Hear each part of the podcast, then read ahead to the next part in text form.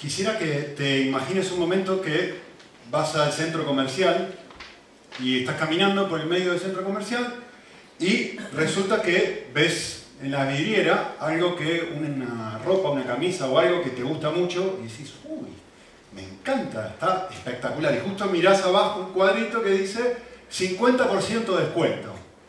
Entonces entras a la tienda todo entusiasmado, pedís la camisa, te la probás, te queda 10 puntos, 11 puntos, te queda espectacular. Entonces decís, uy, buenísimo esta camisa, que es tan cara, y, justo ahora la encontré en rebajada, entonces vas, te la decís, chao, decidido, me la quedo.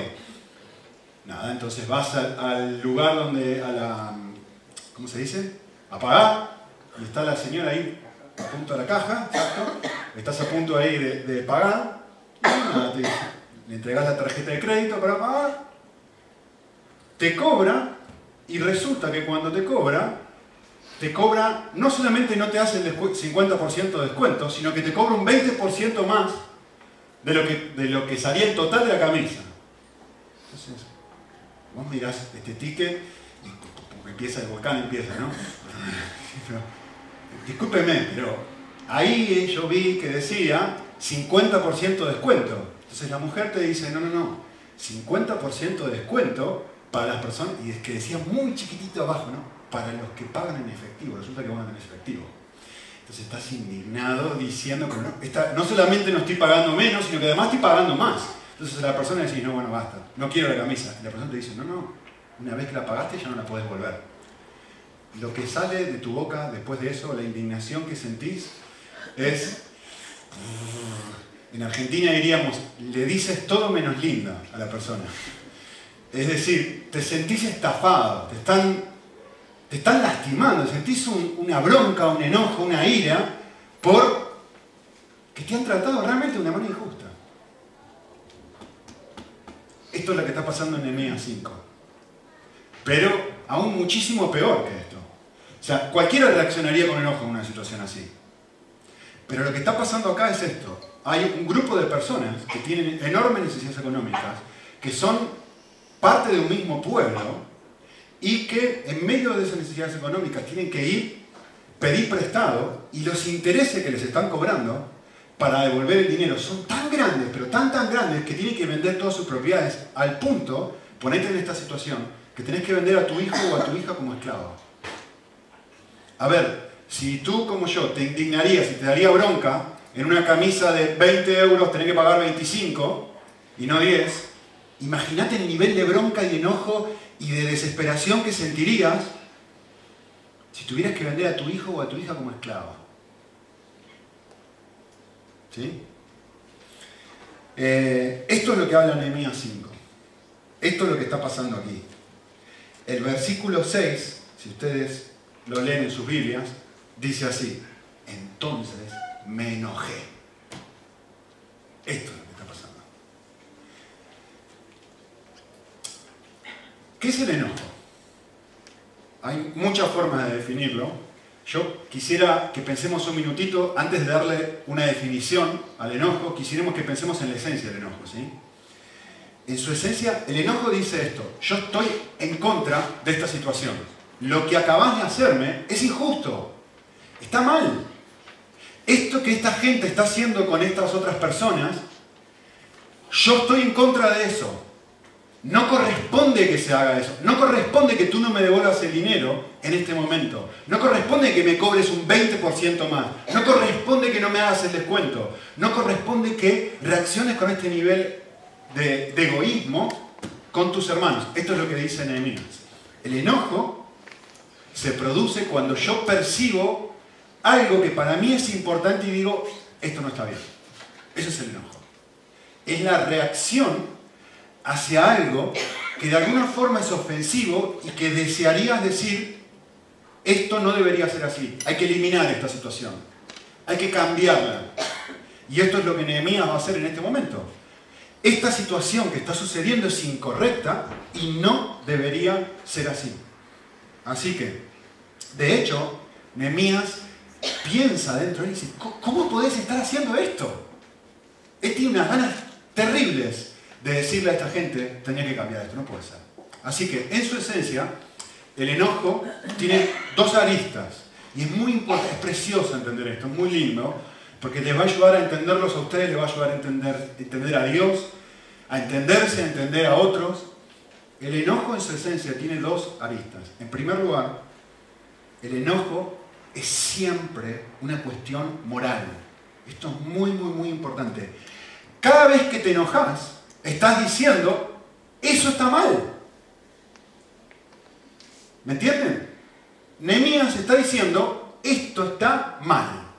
Entonces, siempre que te enojas, es un asunto moral, es un asunto de ética, es un asunto de lo que corresponde y no corresponde. De hecho, lo dice exactamente en el versículo 9, Nehemías dice esto, no está bien lo que hacéis.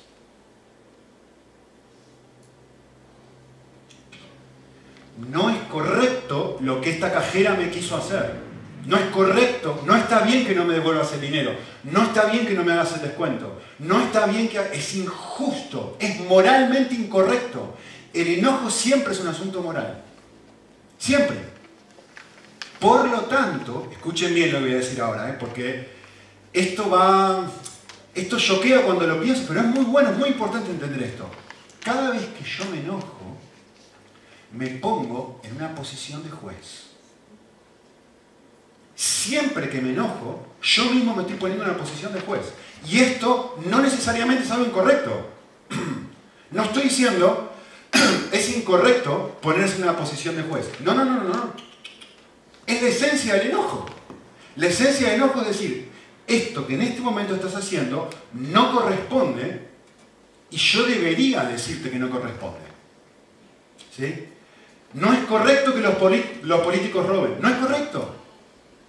Me estoy enojando y me estoy poniendo en una posición donde yo estoy evaluando lo que este político está haciendo y estoy diciendo, no corresponde que hagas eso. No corresponde. No corresponde que me grites. Me estoy poniendo en una posición de juez. Estoy diciendo, eso está mal. Vale, ¿querés hablar conmigo? No hay problema. No hay problema. Hablamos bien. Pero si me, no corresponde que me grites. Desde el momento que yo te digo algo que no, te estoy, me estoy poniendo en una posición, estoy evaluándote y te estoy diciendo, eso no va. Y eso no es malo. No es malo. Entre paréntesis. Entre paréntesis. Solamente para que lo tengan en cuenta. Esto es un sermón dentro de un sermón. Eh, cada vez que me enojo, estoy gritando, Dios existe. Cada vez que me enojo, estoy, especialmente si, si una persona es un ateo, tiene que reflexionar esto. ¿Por qué? Porque yo estoy diciendo, esto está mal siempre. Estoy diciendo, no es que esto está mal para mí, y es una opinión personal, estoy diciendo, esto está mal para mí y también debería estarlo para ti. Porque hay una ley por encima que a los dos nos dice, esto es incorrecto. Hay un Dios que dice, esto es incorrecto. No es que yo estoy diciendo, mira, está mal que robes. Para mí está mal que robes. Por ahí para ti no. No, no, no, no automáticamente cada vez que me enojo estoy haciendo una declaración en donde yo te estoy obligando a ti a coincidir con mi evaluación. Te estoy diciendo a ti, hay algo que no es mi opinión y que tú también deberías aceptar, que está por encima de nosotros dos, que es la ley de Dios, que dice eso es intrínsecamente malo. Si tú golpeas a una mujer, eso es intrínsecamente malo. Si tú violas a un niño, eso es intrínsecamente malo. Me da igual lo que pienses. Me da igual tu opinión. Y deberías coincidir conmigo. ¿Me entienden? Estoy apelando a una autoridad más alta. Cierro paréntesis. El enojo es siempre una cuestión moral. Segunda cosa, el enojo es siempre, el enojo siempre revela mis valores. Siempre revela mis valores. Cada vez que yo me enojo, yo estoy gritando, estoy diciendo, esto es importante para mí. Estoy diciendo, es necesario que esto cambie. En versículo 7 vemos que Nehemías reacciona de esta forma, dice, se reveló dentro, se reveló mi corazón dentro de mí, y noten lo que dice ahora, y contendí contra los nobles y los oficiales. Lo que Nehemías está diciendo es esto, esta situación que le está pasando a esta gente, donde están teniendo que vivir, vender a sus hijos, es lo suficientemente importante como para que yo vaya y no me quede callado y hable con los nobles y con los oficiales que están haciendo esto. Es importante, no podemos dejarlo pasar. Nehemías me está contando qué es lo que valora su corazón, qué es importante para él. No me puedo quedar callado. Si no, no me enojaría. Cuando alguien dice, por ejemplo, alguien dice algo acerca de mi peso, me da igual. No me enojo. Si, se burlan acerca de mi peso, Nico, te está creciendo la pancita. Y nos reímos juntos. Pero si de alguna forma decís algo ofensivo contra mi esposa o mis hijos, la cosa cambia. Estoy mostrándote lo que valoro.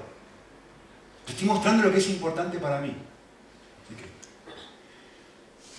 el enojo, muy importante esto, bien analizado, muestra mis valores.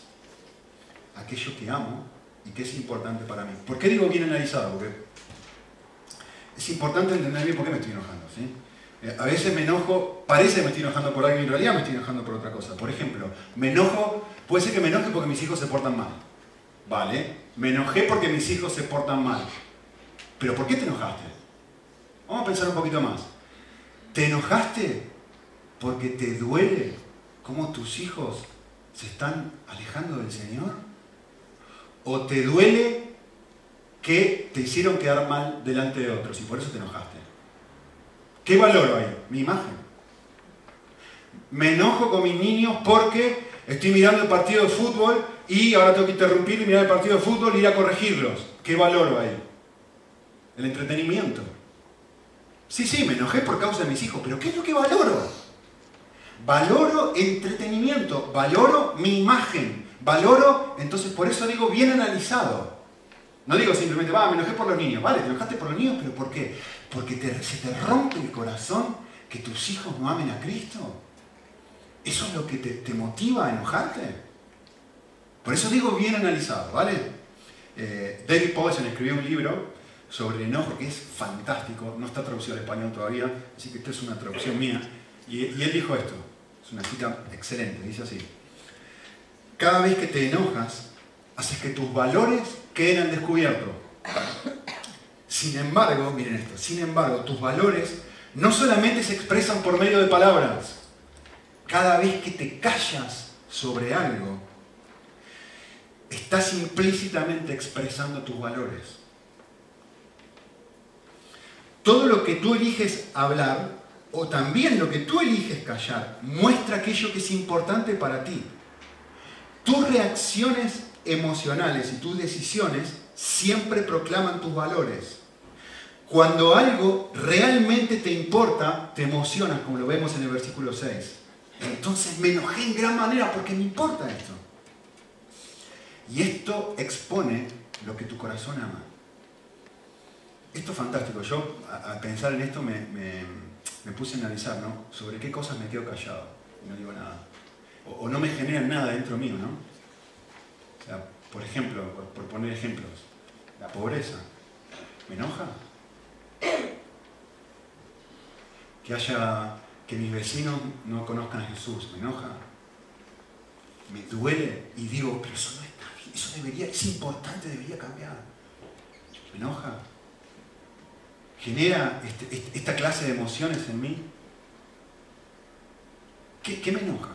Vale, me enoja que me cobren de más en, una tienda. ¿Qué muestra eso de lo que valoro?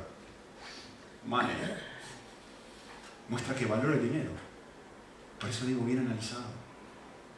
Las cosas que me hacen enojar y las cosas que no me hacen enojar muestran lo que yo amo. Muestran lo que tiene valor para mí. Eh, David Paulson sigue diciendo esto. Como seres humanos tenemos una capacidad evaluativa innata. Evaluamos todo a nosotros mismos, a otros, el tiempo, los animales, las ideas, la cena, Dios, los precios, los eventos que vemos en la noticia. A ustedes me están evaluando a mí ahora, están evaluando mis palabras, están diciendo esto va, esto no va, esto me agrada, esto no me agrada. Todo el tiempo estamos evaluando. Constantemente aprobamos o desaprobamos lo que observamos. No podemos escapar de esto porque Dios nos ha diseñado así. El enojo simplemente expresa con una fuerza y emoción particular nuestra evaluación negativa de algo. Eso es el enojo. Cuanto más nos importa algo, cuanto más lo valoramos, cuanto más grande es el nivel de disgusto que sentimos. Si yo estoy haciendo algo no importante y, tengo que corregir a mis hijos porque se están peleando, probablemente no me enoje. Les digo con sinceridad, no suelo enojarme por eso. Si estoy mirando Barça Real Madrid y tengo que frenar para corregir a mis hijos, probablemente me frustre. Cuanto más valoro algo, ¿qué está mostrando eso? ¿Lo ven, no? ¿Qué enojan enemigos? Déjenme darle ahora sí, habiendo reflexionado en esto. Tiene dos aristas, ¿no? Por un lado, siempre es un asunto moral. Esto está mal, esto es incorrecto. Por otro lado, siempre muestra mis valores. Digo, esto es importante para mí. Así que, ¿qué es el enojo? Les voy a dar una definición. El enojo es la forma en que reaccionamos cuando algo que es importante para nosotros no es de la manera que debería ser. Lo digo de vuelta. Es la forma en que reaccionamos cuando algo que es importante para nosotros no es de la manera que debería serlo. Nehemías, en, Nehemías 5 está diciendo, los nobles y los oficiales no deberían tratar, los ricos no deberían tratar a los pobres de la manera que los tratan. Y esto es lo suficientemente importante como para que yo reaccione emocionalmente y diga, eso no tiene que ser así. Voy a hablar contigo porque esto no puede seguir así. ¿Lo ven? Vale, antes de, seguir adelante, déjenme darles un detalle más sobre el enojo. Eh, ¿Cuál es el origen del enojo? Eh, yo quisiera decirles esto. El enojo tiene un origen doble. Por un, por un lado, el enojo es una cualidad innata y por el otro lado, el enojo es una cualidad aprendida. Ambas. ¿Sí? Dios nos creó con la capacidad de enojarnos. El enojo no es malo intrínsecamente. No es, de hecho, Dios se enoja constantemente en la Biblia. Lo vemos, la persona más enojada de la Biblia es Dios. Lee la Biblia. La ira de Dios es la razón por la cual le mandó Cristo. Entonces, la persona que más se enoja en la Biblia es Dios, porque Él dice, este pecado, esto que has hecho no está bien y es importante para mí. Esto no lo vamos a dejar pasar por alto. No, corresponde que yo me tape los ojos y diga, acá no ha pasado nada. No, no, no, no, no. Esto es lo suficientemente importante como para que yo haga algo. ¿Sí? Entonces, Dios nos creó a nosotros con la capacidad de enojarnos. El problema es que nosotros no sabemos manejarlo. El desafío es manejarlo bien. ¿Sí? Entonces, el enojo tiene dos orígenes. Por un lado es algo que Dios nos ha dado. Eh, y Dios nos creó con la capacidad de enojarnos. Pero, pero, dentro nuestro y alrededor nuestro, aprendemos cómo y sobre qué enojarnos. Dios nos dio la capacidad para enojarnos, pero dentro de nuestro corazón y alrededor nuestro aprendemos cómo yo me voy a enojar y sobre qué cosas me voy a enojar. ¿Sí? Por ejemplo, eh, algo que, me, generó mucha convicción, ¿no? El otro día estábamos mirando, con mi hijo y a mí, nos encanta mirar un partido de fútbol juntos, como se podrán imaginar. Y se pega a mí, tenemos el, sillón y, y, siempre que está pegado al lado mío mirando el partido de fútbol, y estamos ahí, pegados. Uno, parecemos siameses los dos, sentados así en el, sofá, porque quiere estar al lado mío y mirar el partido al lado mío. Y nos quedamos mirando el partido de fútbol. Y otra vez eh, lo escuché a Tommy, así literalmente, con acento argentino encima lo dijo dijo, fue penal, fue penal, fue penal. Y, lo escuché gritando así, ¿no? Y, y se, podían ver sus emociones a flor de piel, ¿no? Y digo, ¿de dónde aprendió eso? ¿Dónde sacó eso? Porque encima era malo acento argentino, porque ya él es español, tiene acento español, tiene acento malagueño. Y digo, era un acento semi-argentino. Y está claro, ¿no? Tommy no nació con la capacidad de reconocer los penales y sentirse decir, eso no es correcto y alguien debería rectificarlo. Él no nació con esa capacidad, él aprendió esa capacidad de alguien, de lo que ve, de quién ve. de los valores que yo tengo, de las cosas que para mí son importantes. Proverbios dice así, ¿no? Para que vean que esto no es simplemente lógica, sino que la Biblia dice que es así. No te asocies con el hombre iracundo, ni andes con el hombre violento, no seas que aprendas sus maneras y tiendas lazo para tu vida. Esto es un desastre, te va a destrozar vivir de esta forma. Eh, la verdad que yo cuando, cuando lo escuché a Tommy, reaccioné, era unas pocas veces que, lo veo reaccionar con tanta emoción. Pequeñito, tiene 5 años, 6. Y, y, lo vi reaccionar con esa emoción y digo, qué triste que yo como papá, lo que él está aprendiendo de mí es enojarse o a expresar sus emociones, lo que tiene valor, de cosas como el fútbol. No lo veo enojarse por las cosas de Dios. Y me duele, me, hizo, me generó mucha convicción de decir cuánto amo yo a Dios para que mi hijo lo que esté aprendiendo de mí sea esto. Nada. Ojalá que me indignaran otras cosas como enemías, ¿no? Ojalá que me indignara cosas como la que él está compartiendo. Ver la injusticia, ver el dolor de otros, ver situaciones dolorosas y decir, esto, esto me duele, esto, esto es lo que yo quisiera que cambiara, para poder transmitir esta clase de valores a mi hijo. Nada, eh, pensemos un momento cómo se suele manifestar el enojo de una manera incorrecta. ¿sí?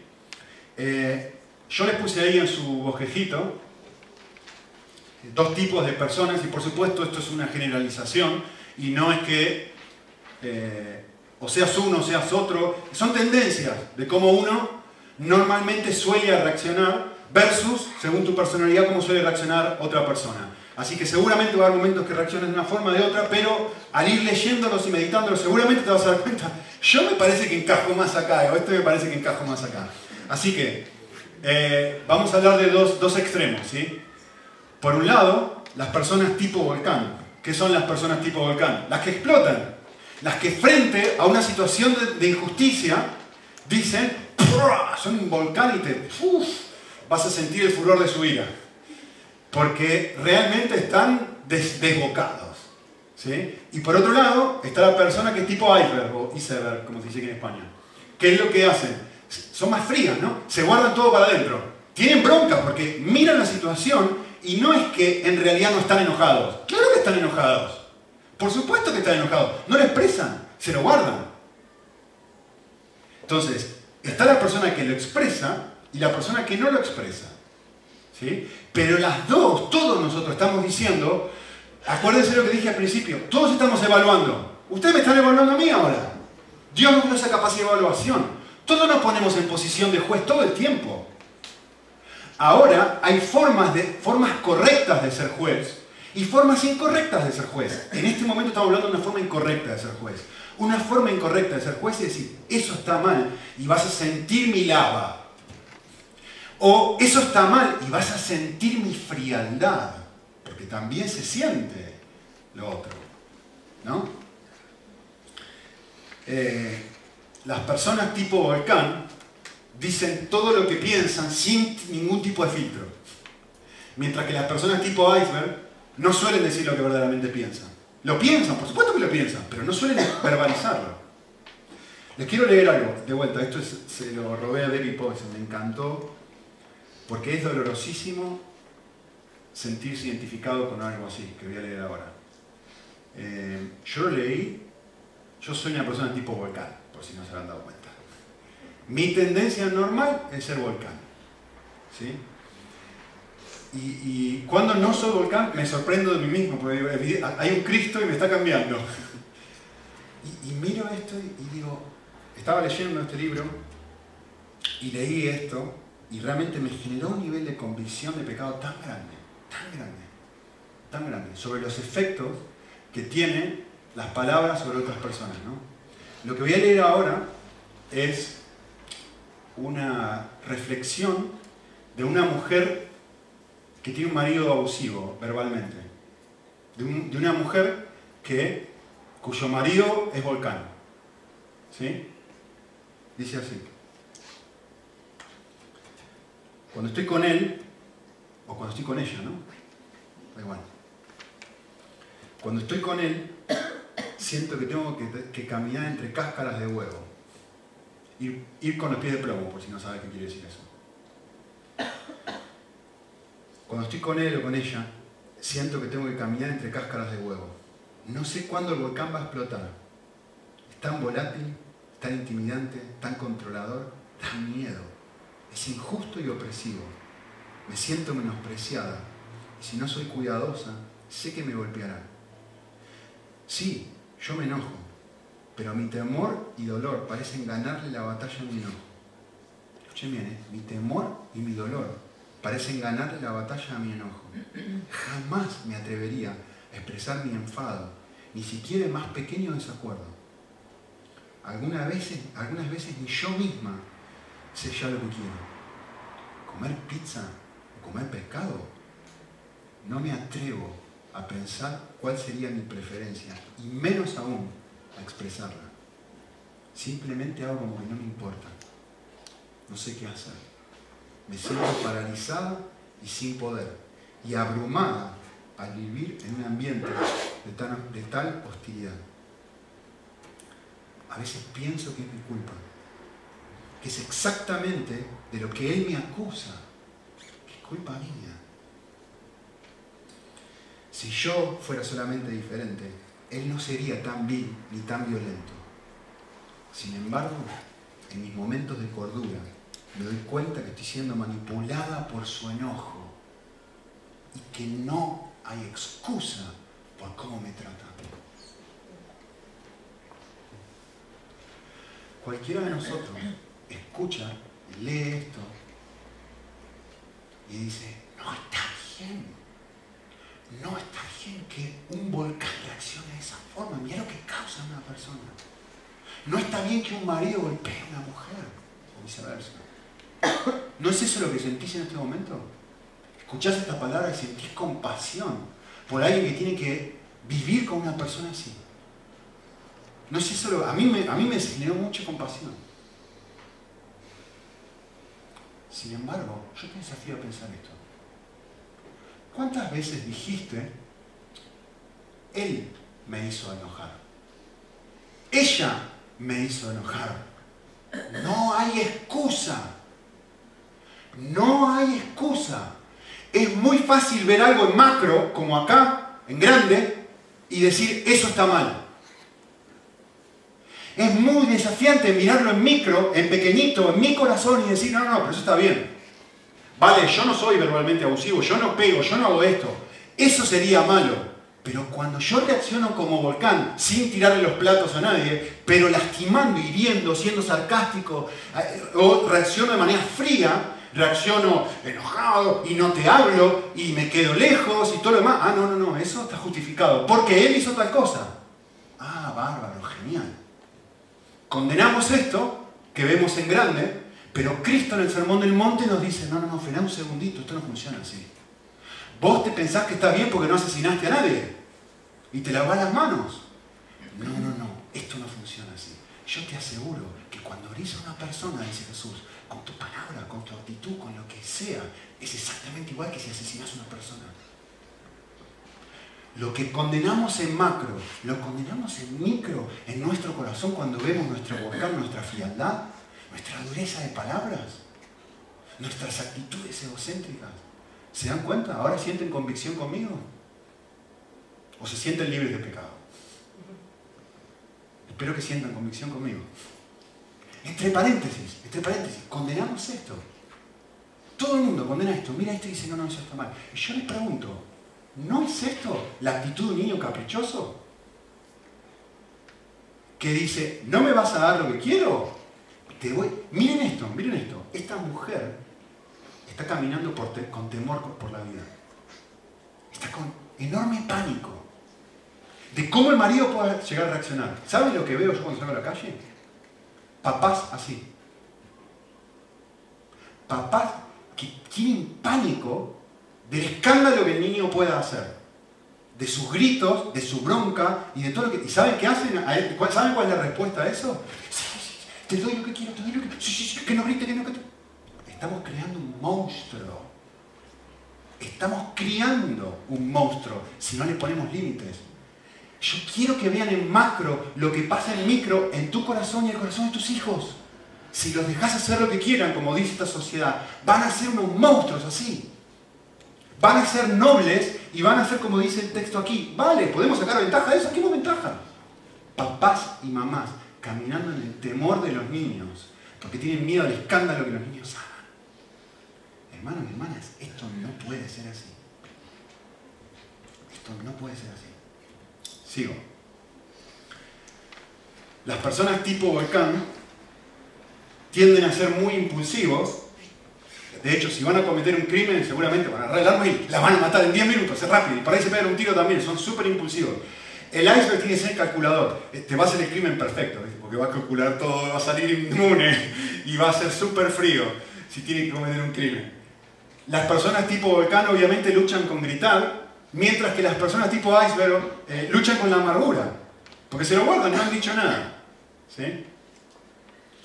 Eh, para las personas volcán, el enojo es un momento, es algo cortito, ¿no? Que explotan y después todo se acabó. Dura, dura un rato la cosa. En cambio, para las personas más frías, tipo iceberg, ¡uh! Mamita. Dura y dura bastante el enojo, ¿eh? Y que el otro, el volcán, ya, se acabó, ya está, ya, ya exploté, se acabó, se olvidó, no sabe ni por qué está enojado, ¿no? Pero el iceberg sabe todo, el lujo de detalle, cada cosa que ha pasado. Y te lo puede citar dos años después. Ahora, escuchen esto, escuchen bien lo que voy a decir ahora. Les digo porque yo consideraba esto una virtud mía y después me di cuenta que no lo es. Las personas tipo volcán suelen perdonar rápidamente a otras personas. Esto no es una virtud. Esto es simplemente, ha explotado, ya está, ya no tiene bronca, dicen, bueno, listo, chao, ya está, perdón, te perdono. No es una virtud, no es un fruto del Espíritu Santo. Esto es una cualidad de tu personalidad. No necesitas el Espíritu de Dios para esto. Las personas que no son creyentes también reaccionan de esta forma. Tiene una personalidad, explotan, te dicen todo lo que tienen, y después van, reflexionan y si no debería haberte evitado. Pero te destrozó con tus palabras, ya está, se sacó todo el que tenía adentro. Ya está, se sanó solito, no necesitó Cristo que sane esas emociones que están adentro. En cambio, las personas tipo iceberg suelen, uy, mamita, para que te perdone. Tardan y tardan y tardan en perdonarte. Las personas tipo volcán, esto es muy importante, ¿eh? Aunque piensan, aunque no piensan que es así, tienden a ser poco críticos, porque no analizan, como son impulsivas, no, piensan que han analizado todo y no lo han hecho y después se dan cuenta. Uh, tendría que haber mirado eso, ya está, ya, ya explotaron, ¿no? En cambio, las otras, las personas tipo iceberg, aunque piensan que no es así, son extremadamente críticos. No, no, no, yo estoy siendo, ahora lo estoy siendo justo. No, no, no, te estás haciendo más papista que papa, te estás, te estás pasando de aquí. El nivel es súper archi, extra crítico. ¿Lo ven? Estas son formas incorrectas de enojo. La última. La persona tipo volcán utiliza las palabras para castigar al otro. ¿Sí? te van a hacer sentir tan mal. Tan, pero tan mal. Con sus palabras te van a hacer sentir culpable. Los niños te van a manipular. Porque todos los demás niños lo tienen y yo no. Pero hay otros niños que hacen así. Los que hablan y te con su boca te convencen de hacer lo que quieran. O los que ponen carita de pucherito, decimos nosotros, de puchero. Y con su silencio te convencen de hacer lo que, lo ellos quieren. ¿Sí? Las personas tipo iceberg utilizan el silencio y la distancia. En matrimonio, vale. No lo dicen, ¿eh? porque son muy fríos, no lo dicen. Pero se acabaron las relaciones sexuales por dos semanas. Porque después de lo que me hiciste, eso no está bien y merece un castigo. Entonces, no te lo voy a decir. Pero esto, la distancia, te estoy castigando con mi distancia. Como no haces lo que quiero, esto es lo que te vas a llevar. Esto es lo que te toca. ¿Sí? El volcán no te lo dice. y después no lo hace, ¿no? Porque ese es así, el volcán es así. La persona tipo volcán. Entonces, mi pregunta para ti es esta. ¿Y tú? ¿Cómo respondes cuando no tenés lo que vos querés? ¿Cómo respondes? en Cristo, con gracia, como Nehemías. ¿Cómo respondes? Cuando no tenés lo que querés. Cuando alguien no hace tu voluntad. Cuando alguien se te cruza en el camino. Cuando tu líder no hace lo que vos crees. Cuando tu esposa no hace lo que vos crees. Cuando tu esposo no hace lo que vos Cuando tu jefe no hace lo que vos crees. Cuando tu compañero de trabajo no hace lo que vos crees. Cuando tu amigo no hace lo que vos crees. ¿Cómo yo respondo cuando la gente no hace lo que yo quiero? Entre paréntesis, supongo que esto se lo sabrán, ¿no? Pero un iceberg tiende a casarse con un volcán. Un volcán tiende a casarse con un iceberg. Sí, sí, los polos opuestos se atraen. Así que en tu matrimonio lo más probable es que o seas volcán o seas iceberg, pensalo. ¿Qué es lo que más... De vuelta, ¿no? esto no es simplemente para entendernos nuestras reacciones. ¿Sí? La Biblia dice esto, la Biblia dice, airaos, pero no pequéis. Es decir, hay una alternativa a esto. Esta es la forma de reaccionar mal. Vale, el enojo es algo neutro, es algo creado por Dios, es algo neutro, es algo que Dios me ha dado, que puedo usar bien o puedo usar mal. Hemos mirado algunas formas de cómo usarlo mal. Vale, pensemos un minutito en cuáles son algunas formas o cuáles son las diferencias entre el enojo sano y el enojo insano, o el enojo egoísta y el enojo justo. ¿sí? En primer lugar, el enojo egoísta se centra solo en mis propios intereses. Lo digo vuelta, el enojo egoísta se centra solo en mis, en mis propios intereses. Quiero algo, no me lo querés dar y reacciono como un volcán. Quiero algo, no me lo querés dar, reacciono con frialdad. Esta es la forma en la que funcionamos por defecto. Sin Cristo, si Cristo no te está dominando, así reaccionamos. Pensando en mis derechos, mirando la situación solo desde mi forma y decir, vale, mi dolor por no obtener lo que quiero genera unas emociones en mí, o de frialdad, de distancia, de yo no quiero saber nada contigo, o de yo quiero cerrar contigo, te quiero dar un cross de derecha. esta es la forma por defecto. Estás haciendo algo que en mi evaluación es incorrecto. Y me genera esto. Y es muy importante para mí. Es valioso. No es que lo puedo pasar por alto. No es que simplemente hiciste un comentario sobre que tengo 3 kilitos de más. Me heriste. Dijiste algo doloroso, no lo puedo pasar por alto. ¿Cómo reacciono? ¿Vale? Depende de la, forma que tú seas.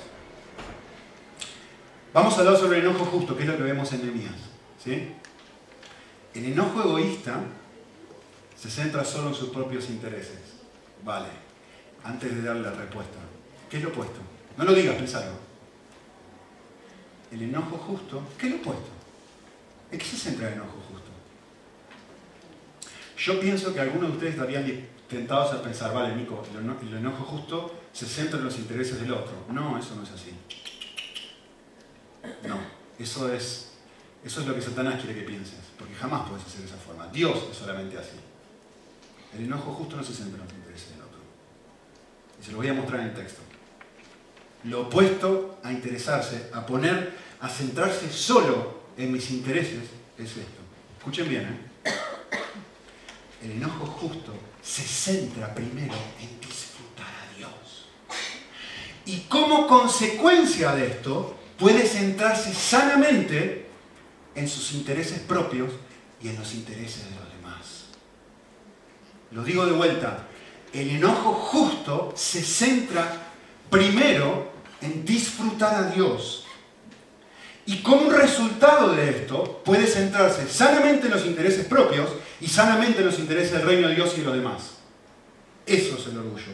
Es muy, miren, piensen esto, no es que no pienso en mí, vale, vale, el enojo es no pensar en mí. Dios quiere que nunca piense en mí. No, no, no, no, ¿de dónde sacaste eso?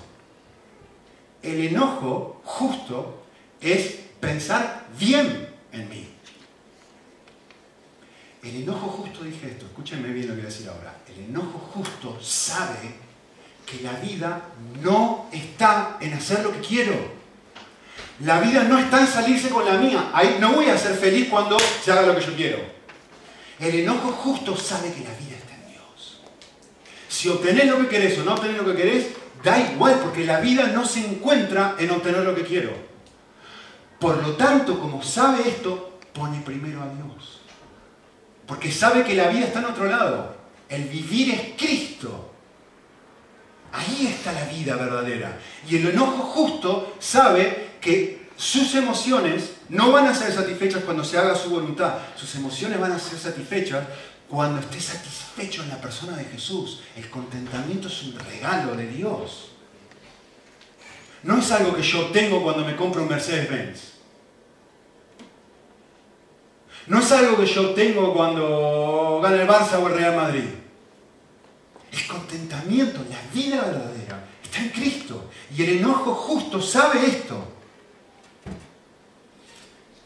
A ver, lo vemos en Nehemías. El texto, yo les dije en Nehemías 5, Nehemías se enoja. Pero esto no está fuera de un contexto. Nosotros vemos que Nehemías no se enoja en el capítulo 5. Nehemías se enoja en el capítulo 5, en el capítulo 3, en el capítulo 2 y en el capítulo 1. El arranque del libro de Nehemías, ¿cómo empieza Nehemías? Diciendo, esto no está bien, la ciudad no tiene murallas, esto no está bien. ¿Pero qué es lo que dice Nehemías? Miren lo que dice Nehemías, para que vean que esto no es un invento de Nico. Nehemías 1.11. Tu siervo se deleita en reverenciar tu nombre. ¿Dónde está mi? ¿Dónde está mi objetivo de vida? ¿Dónde está mi objetivo de vida, Nehemías? ¿Dónde está tu objetivo de vida? ¿En construir las murallas? ¿En que la gente haga tu voluntad? ¿En que no tengas enemigos y Zambalán no diga cosas de ti feas? ¿En que puedas tolerar la burla? ¿En que ahora se haga esto que estás diciendo? No, no, no, no, no. Tu siervo se deleita en otra cosa disfrutar a Dios. Acá está mi gozo, acá está mi vida. Como Pablo, para mí el vivir es Cristo. Vale, hay un problema y vamos a hablar sobre ese problema y no vamos a hacer que no pasó nada. Y para mí esto tiene un valor importante, pero el valor más grande de mi corazón, dice Nehemías, es encontrar placer en la persona de Dios. Esto es lo primero en mi vida. De hecho, miren esto, esto, esto es fantástico. Estaba pensando sobre este pasaje y la verdad que es precioso. Uno podría hablar y contrastar la sensibilidad del corazón de Nehemías versus la dureza del corazón de Jonás. Piensen en los dos. Un momento, vayan a Jonás y piensen en Jonás. Si hay, si hay alguien enojado en la Biblia, que no sea Dios, el segundo Jonás. ¿Sí? Pero, pero contrasten uno y otro. Miren, Nehemías lo primero que dice Nehemías es, lo que yo más anhelo en la vida, se pasa horas, no, perdón, discúlpenme, se pasa días ayunando, orando, buscando al Señor, estando con Él. Capítulo 1, ¿se acuerdan? Buscando que tu siervo se deleita en ti. Y después de esto va y habla con el rey. Y después de esto va y hace todo lo que hace. Después de eso habla con los nobles. Después hace todo esto. Pero el deleite y la cercanía que Nehemías tiene con Dios hace que se enoje de una manera sana. Y que constantemente el motivo de su enojo sean los demás. No, están las, no es él. No, yo estoy bien en el palacio. No es él. Es otras cosas. Pero eso es un resultado de la cercanía que tiene a Dios. Lo vemos en el capítulo 1. Piensen en Jonás capítulo 1 ahora. La lejanía que Jonás tiene de Dios hace que se enoje de manera injusta y que sea incapaz de pensar en los de Nínive. ¿Qué hace Jonás en capítulo 1? Recuerden, ¿qué hace? ¿Huye de qué? De la presencia de Dios. Lejos de Dios. Lejos de... Resultado, ojalá que quemes a todos. Los odio, ojalá que les prenda fuego a todos. Y se queda así, casi digo algo que me enseñó David que es mala palabra acá eh, enojudo, embroncado. Ya saben, ¿no? Lo que iba a decir. Que no, recuerdo cuál es mala palabra y cuál no. Eh, estoy aprendiendo. Tengan misericordia conmigo. Se queda el capítulo 4 con tanta bronca. ¿Por qué? Porque si es justo que se enoje, si esta gente son unos asesinos, es justo que se enoje. No, está lejos de Dios. No es su primer amor el Señor. Entonces es imposible que le extienda gracia a esa gente. Pero si el enojo de Jonás es completamente justo, esta gente lo único que hace es matar a, todo el pueblo de Israel. Es justo el enojo, no es injusto. Sin embargo, no es simplemente estar pensando en los intereses de los demás, es que tu deleite sea Cristo. Y después vas a poder decir, vale, esto puede ser justo, esto puede ser injusto, pero yo lo voy a manejar de una forma en donde mi primer interés es no perder mi comunión con Dios. Porque lo más importante para mí es mi cercanía a Dios. El enojo injusto no es no pensar en mí, es recordar, justo, perdón, es recordar que la vida no se halla en lograr mis objetivos, es recordar que la vida se halla en Cristo, es darme cuenta, es volver a pensar otra vez, si lo tengo a Él, lo tengo todo, pero si lo tengo todo y se hace mi voluntad, pero no lo tengo Él, no tengo nada. Jonás es el mejor de los ejemplos. Así que cada vez que tengas un conflicto, mi desafío para ti es tratar de responder esta pregunta. ¿Qué es lo que deseo? Vale, estoy discutiendo con alguien. ¿Qué es lo que deseo en este momento? ¿Qué deseo? ¿Deseo solamente que la persona haga mi, voluntad? ¿O realmente lo que deseo es decir, vale, en este momento lo que deseo es no perder mi comunión con Dios? Es amar a otra persona, es extender gracia, es poder estar lleno de... ¿Qué es lo que deseo? Vale, deseo que mis hijos se porten bien. ¿Pero por qué deseo que mis hijos se porten bien? Por lo que valoro mi comodidad. Me amo a mí mismo, por eso me enojo. Entonces, mi desafío para ustedes es pensar, ¿por qué me enojo? Hay algo que es fantástico, que constantemente estamos cambiando de objetivo de vida. ¿no? Yo me acuerdo que empezamos a andar en bici con los niños y mi objetivo al andar en bici con los niños era, la voy a dejar a mi esposa un ratito sin niños para que esté tranquila y voy a pasar un tiempo especial con los niños. Y, realmente me acuerdo que, y, arranqué con ese deseo, ¿no? Estaba súper lindo esto. Entonces salgo de casa los sábados a la mañana, me llevo a los niños, Ana está tranquila, paso un tiempo especial con los niños y, la verdad que la pasé tan bien la primera vez. La segunda vez quería repetir la experiencia un montón de veces. Pero llegó un punto en que me di cuenta de algo. Mi hijo empezó, estoy cansado. La dice, estoy cansado. Y me enojó, pero me enojó. Y yo les pregunto, miren, miren, miren, miren. Yo les pregunto, me enojé? ¿Porque no se estaba cumpliendo el objetivo? ¿Que Ana estuviera sola? ¿Y descansar a los niños? ¿Porque no se estaba cumpliendo el objetivo de que yo pasara tiempo con mis niños solo? Me enojé porque yo la estaba pasando tan bien que no quería que me molestara. Estamos bien, dale, siguiendo un poquito más. Dale. Cambié de objetivo de vida. Todo el tiempo estamos haciendo esto, cada segundos en hacer esto. ¿Qué me enojo? ¿Por qué me enojo?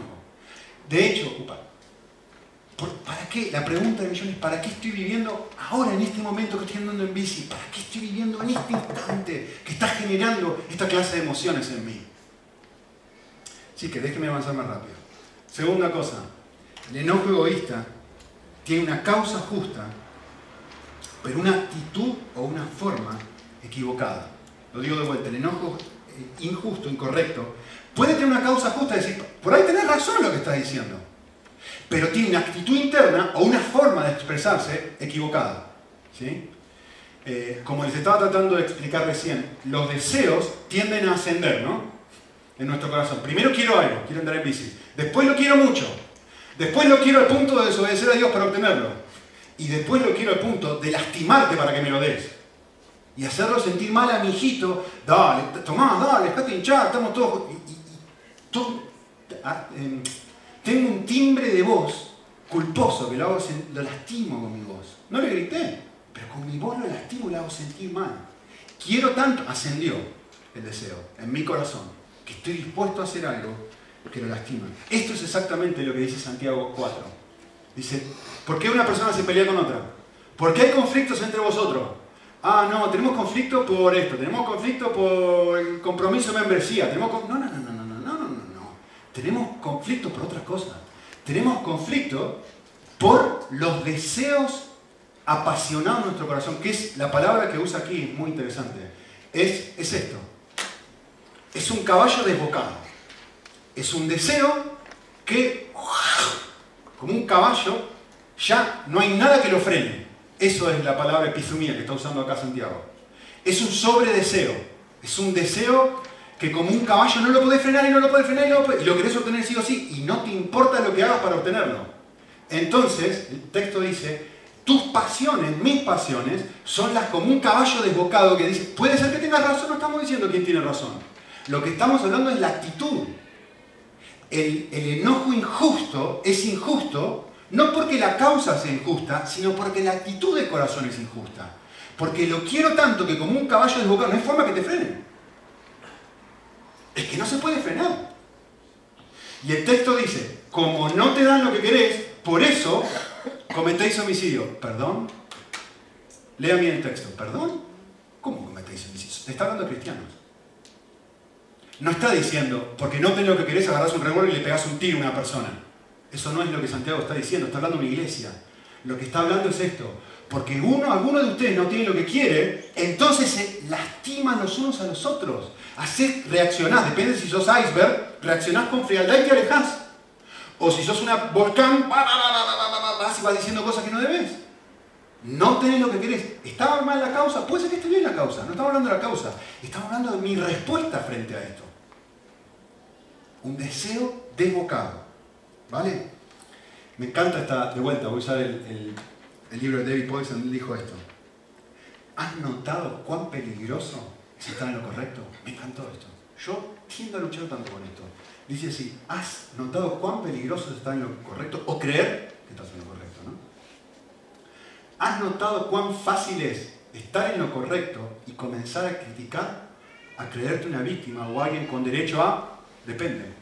Si sos volcán, a gritar, o a criticar o a hablar mal de alguien. O si sos un iceberg, a aislarte, a castigar con frialdad a distancia. Escuchen esto, esta frase para a mí, especialmente en mi matrimonio, me, me rompió el corazón. ¿Has notado cuán fácilmente el agredido se convierte en agresor? ¿Qué estamos diciendo? Estamos diciendo esto. Tenés razón. Has sido agredido. Nadie está negando la realidad. Puede ser que tenga... La, el punto por el que estamos discutiendo ya deja de tener razón. El punto es, ¿notás cuán fácilmente en tu corazón, tú y yo, como agredidos, nos transformamos en agresores? Ahora vas a sentir el peso de mis palabras, ahora te voy a dejar sentir mi frialdad. Ahora vas a ver cómo reacciono frente a lo que no me gusta. El agredido se transforma en agresor y esto lleva segundos, segundos en nuestro corazón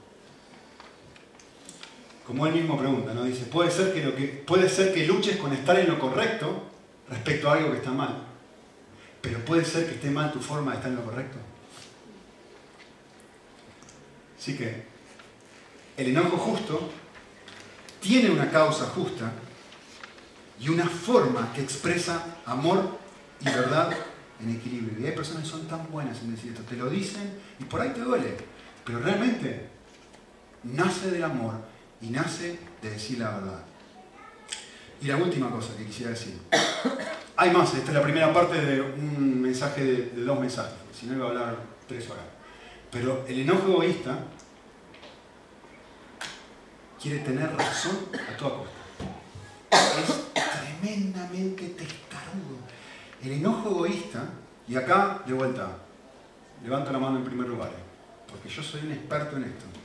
Eh, un experto en un doctorado en esto, mi esposa me, lo ha dicho ya. En esto sos un capo. Y, vale, está bien. Es así. Le quiero decir algo. Eh, estaba pensando sobre esto. No sé si alguna vez han leído estos libros, pero les quiero contar algo de España que por ahí ustedes no han visto, no sepan, porque han vivido siempre aquí y alguien viniendo de afuera lo puede ver. Eh, y Uderzo, ¿conocen estos libros? Eh, Asterix era un personaje que iba por todo el mundo, en la antigüedad, recorriendo distintos países. Y lo que el autor, que es francés, entre paréntesis, hacía era mirar la cultura y, aspectos de la cultura e incluirlas en un cómic, que en realidad es un cómic para gente grande, y poner esas características de la cultura de una forma graciosa. Entonces tú lo mirabas y te reías, te reías de ti mismo. ¿no? Si hubieran hecho Asterix en Argentina, probablemente hubieran hecho, no sé, ego así gigante. Tengo un amigo mío mexicano que se ha contado, tiene 40 chistes de argentinos. Y me va a todos son sobre orgullo, todos. Así que seguramente algo de eso hubiera hecho. Eh, pero bueno, en España puso, como pueden ver en la pantalla, ¿no? muy, muy interesante, eh, poniendo así, también expresando de alguna forma su orgullo, los, los toros y las procesiones y todo esto. Pero hay algo del libro que es fantástico, que a mí me llamó mucho la atención, más viendo de afuera y mirando esto. Él es francés, así que es un observador objetivo del país, ¿vale? No lo digo yo, esto lo dice él. ¿sí? Así que no se enoje conmigo, lo dice Goscinny y Uderzo. ¿sí? Él describe a la cultura española de esta forma. Y dice así, miren, pone un niñito que cuando no hace lo que quiere, este niñito acompaña a Asterix a todos lados, ¿no? Y es español, está vestido obviamente como un español antiguo, como un torero, ¿ves? Todos los españoles están vestidos como torero. Entonces, es un niñito que acompaña a Asterix y Obelix durante, por un viaje por toda España y el niñito dice, ¿No querés hacer lo que yo quiero? Voy a obtener la respiración hasta que lo hagas. Y todo el mundo, no, no, no, no, por favor, no, no, no, no, no, no, si sí, voy a hacer lo que quiero, voy a hacer lo que quiero. Esto es la forma en la que un francés escribe en español.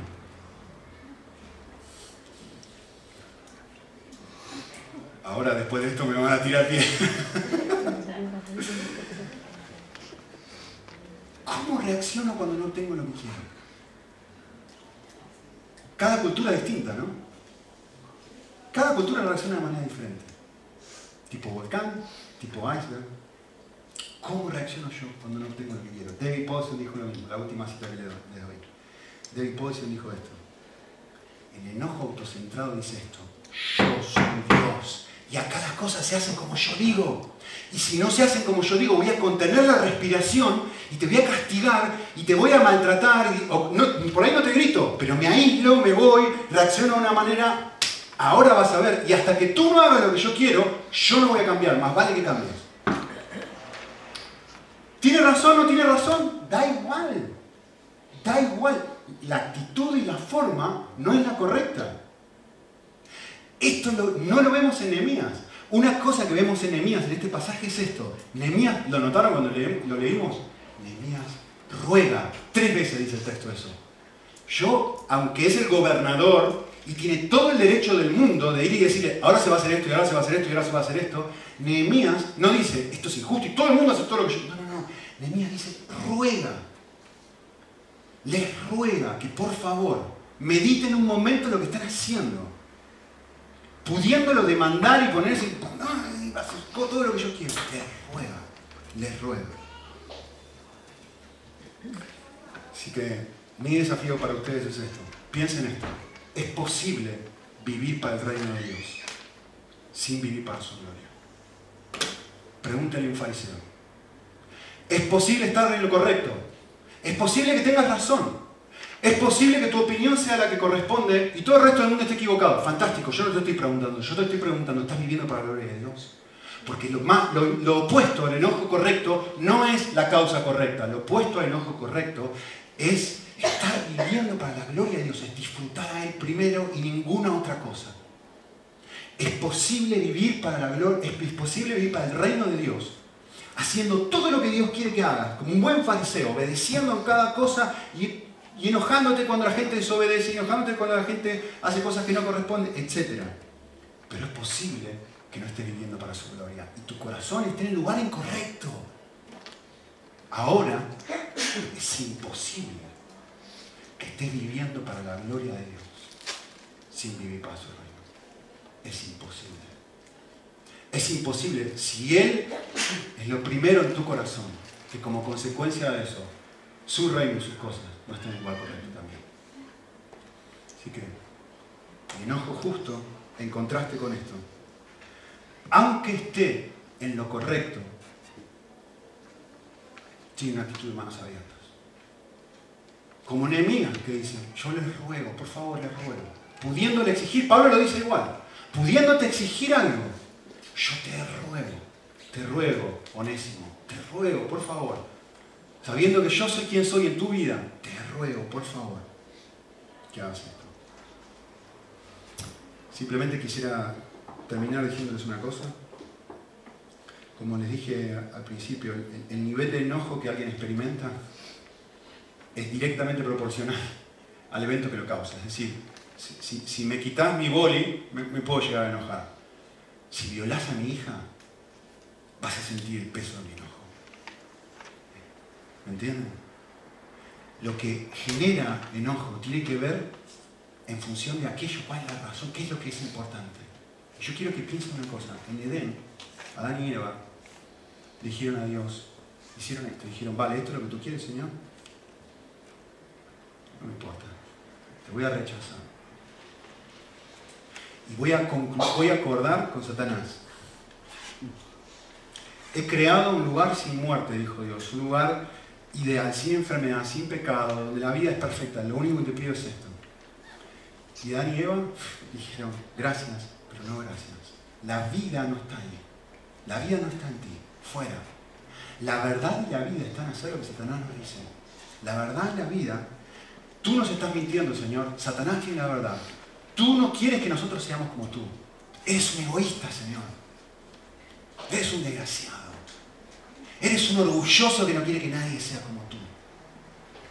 Eres una porquería. Eres un mentiroso. Y voy a hacer lo que a mí se me canta.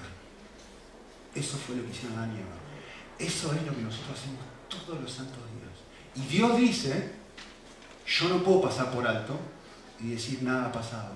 Esto es tremendamente serio. El nivel de rechazo que, que, me has mostrado. Pero sin embargo el Señor dice, ¿sabes qué? Esta ofensa es la ofensa más grande del universo.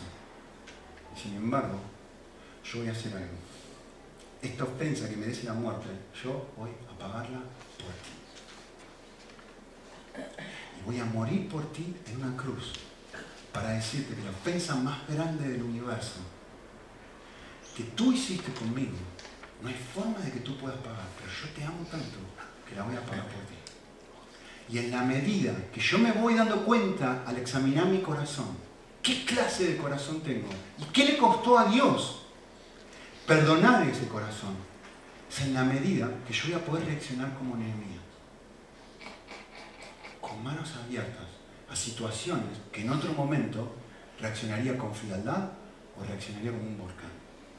En la medida que yo comprenda lo que a Dios le costó perdonarme y cuán justo es Él y cuán grande fue lo que le que Él tuvo que morir, hacerse hombre y morir por mí en una cruz. Hasta que eso no me toque aquí, que olvídate, vas a vivir para tu propio deseo. Oramos. Señor, agradecido por tu palabra, desafiados a la vez, conscientes de que tenemos horrores de cosas por cambiar, pero esperanzados, Señor, de que ah, tú has establecido una manera y nos has regalado el enojo para poder utilizarlo bien. Así que pedimos en Cristo que como iglesia, como individuos, por un lado como iglesia, podamos manejarlo bien entre nosotros y por otro lado como personas individuales que lidiamos con nuestra familia, nuestros amigos, el mundo en general, podamos reaccionar a estas cosas en Cristo, recordando que la vida no se trata de hacer mi voluntad, que la vida está escondida en ti y que el mayor gozo en la vida no es obtener lo que quiero, el mayor gozo en la vida es no alejarme de ti, el mayor gozo en la vida es disfrutarte, el mayor gozo en la vida es la plenitud de gozo que tú ofreces, en cada día. Te lo pedimos para tu gloria.